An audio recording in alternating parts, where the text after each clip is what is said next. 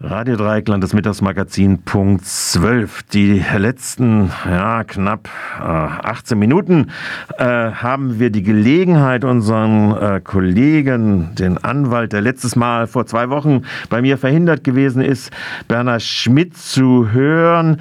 Berner, wir wollen über zwei Thematiken uns unterhalten. Erstmal Hallo zu dir nach äh, Paris. Ähm, hallo? Hallo, ja.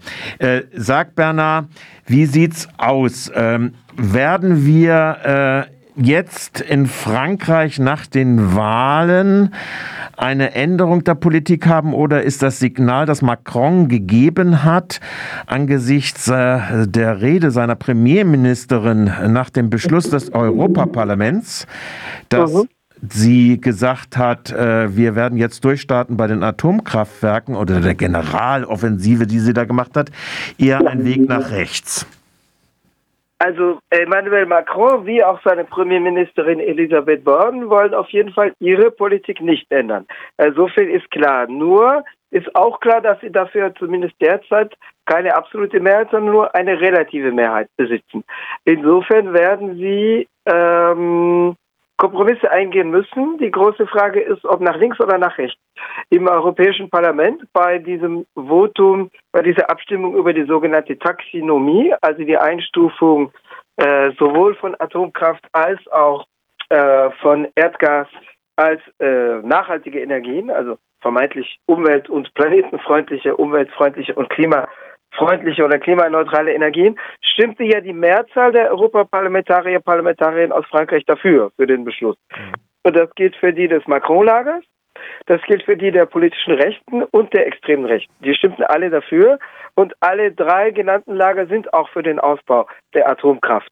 Ähm, überwiegend nicht die politische Linke, mit einer Ausnahme der der französischen KP, die da mit fliegenden Fahnen auch dafür ist. Jedenfalls ihr in dieser Frage völlig durchgeknallter Chef, äh, Fabien Roussel und der steht da auch nicht allein in dieser Partei, die also in der Frage Atomkraft und Atomausstieg definitiv nicht den Schuss gehört hat.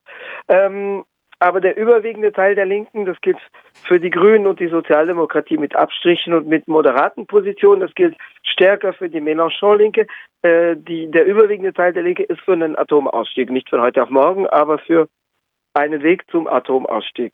Ähm, und das deutet natürlich darauf hin, dass zumindest in dieser Frage äh, Emmanuel Macron die Mehrheiten rechts von ihm suchen wird. Ähm, die Regierung, die Regierungserklärung vorgestern von Premierministerin Born, Elisabeth Born, ähm, beinhaltet ja auch die Renationalisierung von ÖDF, Electricité de France, äh, dieses frühere Staatsunternehmen geschaffen nach dem Zweiten Weltkrieg durch die Nationalisierung des Energiesektors, weil das das Patronat des Unternehmerlager unter anderem in diesem Bereich stark durch die Kollaboration belastet war. Also äh, ÖDF wurde 2004 in der Aktiengesellschaft umgewandelt. Die Privatisierung wurde eingeleitet, die Teilprivatisierung. Jetzt soll es renationalisiert werden, aber um staatliche Investitionen in, die, in den Atomkraftausbau zu tätigen. Dafür soll es, dafür soll der Staat da wieder den Zugriff haben. Die Konservativen und auch der Rassemblement National, also die extreme Rechte, sagten schon, ja, das sei im Prinzip mit ihnen zu machen. Also die sind zwar im Prinzip ideologisch nicht für grundsätzlich für Nationalisierung in dem Fall schon, weil es um eine strategische Investitionsentscheidung ging. Die KP deutete schon an, ja, in dieser Frage bewegt sich ja die Regierung in die richtige Richtung, Renationalisierung. Ja, also Renationalisierung für den Atomkraftausbau. Insofern deutet sich an, wo da die Mehrheiten zu suchen sein mhm. werden. Mhm. Äh, ist denn eigentlich die äh, in der Wahl geschlossen angetretene Linke jetzt in einer geschlossenen äh, Fraktion vereint? Und, nein, äh, nein, nein, es nicht. nein, nein. Es sind vier Fraktionen. Es gibt aber ein Intergroup, also einen fraktionsübergreifenden gemeinsamen Ausschuss. Also wenn die jetzt regieren würden, würde man sagen, einen Koalitionsausschuss. Ja. Ähm, es war natürlich auch komplex und schwierig, zu einer gemeinsamen, einheitlichen Fraktion zu kommen. Deswegen, weil die Parteienfinanzierung, die jährliche Parteienfinanzierung in den kommenden fünf Jahren an der parlamentarischen Vertretung hängt. Mhm. Das heißt, die Finanzierung der gesamten Politikapparate hängt daran. Das heißt, auf eine eigene Fraktion zu verzichten, hätte auch finanzielle, nicht unerhebliche finanzielle Auswirkungen gezeitigt. Dazu kommt, dass unter anderem die KP, aber auch die Sozialdemokratie von vornherein andeuteten, also ja, es gibt Kompromisse, sei es programmatische Kompromisse, sei es Formelkompromisse auf Zeit für die Wahl, für die zurückliegende Parlamentswahl vom 12. und 19. Juni. Aber äh, die KP sagte von vornherein, sagte schon kurz vor der Parlamentswahl, also etwa in Fragen Atomkraft behalten wir aber unsere äh, Abstimmungsfreiheit. Also gedacht war natürlich daran, dass sie da mit den Macron-Leuten und den Rechten stimmen werden. Mhm. Also im Unterschied zu den Mélenchon-Leuten, den Grünen und auch der Sozialdemokratie. Die Linksfraktion oder die linken Fraktionen haben jetzt einen äh, äh, Abwahlantrag der von Macron mhm. eingesetzten Premierministerin ein, äh, eingereicht. Der soll am Montag abgestimmt werden. Der wird dann wohl mhm. auch keine Erfolgschancen haben. Nein, also rechnerisch nicht. Äh, zumal äh, andere Oppositionsfraktionen schon ankündigten, nicht für den Abwahlantrag, also den Misstrauensantrag zu stimmen.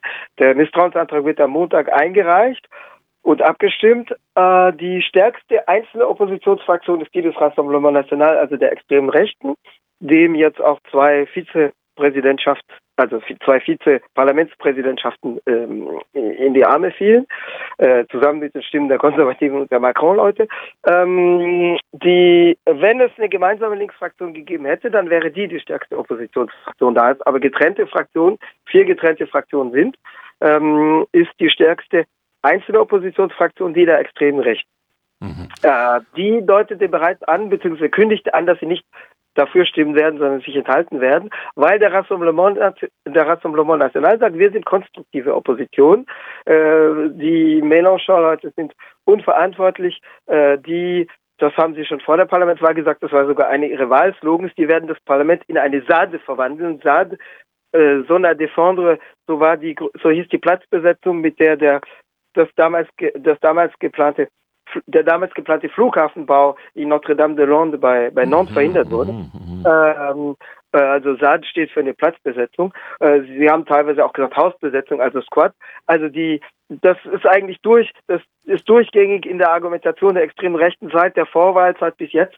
Die, die Linken, die verwandeln das Parlament in ein besetztes Haus und die machen da Quatsch. Und Marine Le Pen sagt ja auch, ich will die Institution der Fünften Republik nicht in die Luft jagen, so erklärte sie gestern.